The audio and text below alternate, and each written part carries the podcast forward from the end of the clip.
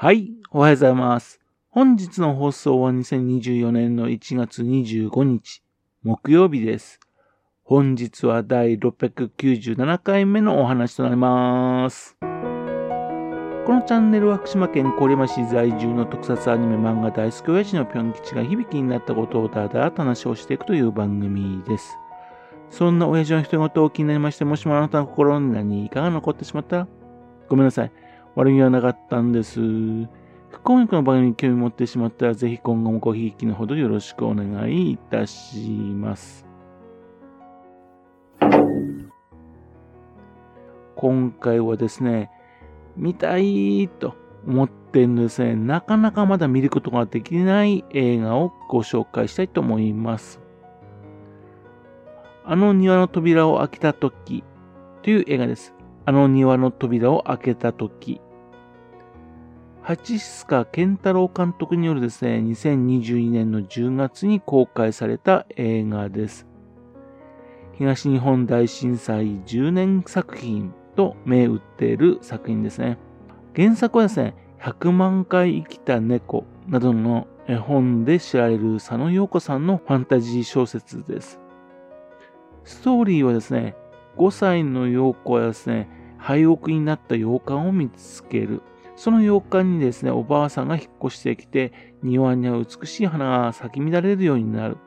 よくはおばあさんを怖いと感じながらですね、次第に惹かれていく。病気で入院した陽子はある夜、一人の少女に導かれて洋館のおばあさんの不思議な記憶の世界を覗く。そこには強情な少女と少年の愛の歴史、切ない結末があった。数年後中学生になった陽子は再び洋館を訪れ、おばあさんから全ての真相を聞かされる。という話らしいんですね。そのおばあさんの役がですね、松坂慶子さんなんですよ。松坂慶子さん。親父的に言えばね、あの、愛の水中歌ですよ。ね。ね、つい愛の水中歌ってね、出てしまいますけどね。また自分たちをね、えー、敵に言えばですね、ウルトラセブンでね、宇宙人ダリー、ね、最近宇宙人ダリーにですね、体を乗っ取られた少女役ですね。あと、実写版の忍者ハットリくん実報の出ている少女ですね。で、主演はですね、あの、子役の加藤ゆずなちゃんという女の子です。で、中学生の陽子役は AKB48 のね、坂下ひゆかさんです。この映画見たいんですよね。見たい理由はね、4つあるんですよ。まず1つはですね、佐野洋子さんの原作ファンタジー小説ってことですよね。個人的にですね、100万回来た猫、これ大好きなんですよね。で、その他ですね、私の帽子だとかね、おじさんの傘だとかね、絵本、これは大好きなんですよ。そういった絵本作家の部分とですね、エッセイストとしての部分をね、そこがよく知ってるんですけども、小説を書いてたことはね、実は、実は知らなかったんですよ。ですが、これ見たいんですよね。この小説にですね、読んだ作家のところがですね、惚れ込みましてね、あの、生前の佐野陽子さんとね、コンタクトを取りまして、映画化に向けてですね、脚本のやり取りをしていたらしいんですね。ところがね、佐野陽子さんがね、亡くなられたということでね、そして、その脚本ね、止まっていたみたいなんですね。佐野陽子さんの意向がね、その脚本に込められていると思うんですね。というわけで見てみたいと思うんですね。それからもう一つはですね、この監督、八須賀健太郎監督、ね、クロノス・ジョウンターの伝説の監督さんだからですよ。クロノス・ジョウンターの伝説っていうのはですね、タイムリープものの SF 映画なんですよ。この作品、ね、自分の大好きなですね、梶尾真二さんという SF 作家の傑作小説なんです。それを元にしてるんですね。映画はですね、あの、期待して見すぎたせいですね、あ、今回の感動になっちゃったっていうことになってたんですよね。でも、この難しい題材、タイムリープものにチャレンジしたこととですね、原作を手にする人を増やしたということでね、まあ、褒めてあげたい映画でしたね。まあ、興味ある方は見てほしいんですよね。それともう一つはですね、この映画のね、主題歌はですね、井上あずみさんが歌ってるからなんですよ。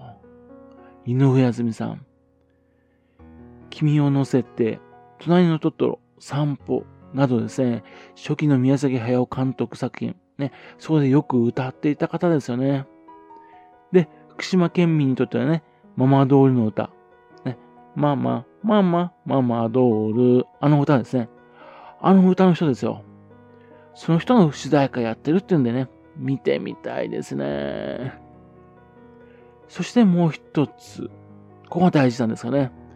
この映画ですね、福島県の天栄村と白河市でロケした映画だからなんですよ。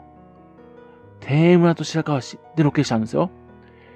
ロケしたのね、2021年の6月頃に撮影したそうです。多分ですね、あの、天栄村にありますね、エンゼルフォレスト、ナス白川あたりだとかね、ブリティッシュヒルズなどでね、ロケしたようなね、写真がね、出ていましてね、あ、ここでロケしたのかって感じですね。白川市の方はどこら辺でロケしたのか、気になんですよね。ということで、どこでロケしたのか見たいっていうのもあるんですね。まあ、ロケしたことでですね、松坂慶子さんね、この映画の上映の前にですね、白河市に表敬訪問、表敬訪問したりとかしてるんですね。またですね、全国労働省のね、一週間前にですね、白河市でですね、凱旋上映会っていうのを行ったんですね。それでね、井上あずみさんも来てね、歌を歌ったそうです。で、全国労働省されたんですが、全国労働省というんですが、公開した映画館は全国で9館のみだったんですね。福島県内ではですね、郡山市は明めるとしてですね、福島市もね、いわき市でも公開されなかったんですよ。というわけで、東京まで行かないと見ることができなかったんですね。じゃあですね、まあ、DVD 化されてね、レンタルでね、見ることができるかなっていうとですね、1年半経った今でもですね、まだ DVD 化されていないんですね。また、それをされるっていう予定もね、まだ発表されていない状況なんですよ。でも今はね、ネット配信あるからっていうんですかね、まだどこからもですね、配信のされてないしね、配信の予定がね、まだ聞こえてこないんですね。いつ見ることができるのかなーっていうんで、非常に気になってるんです。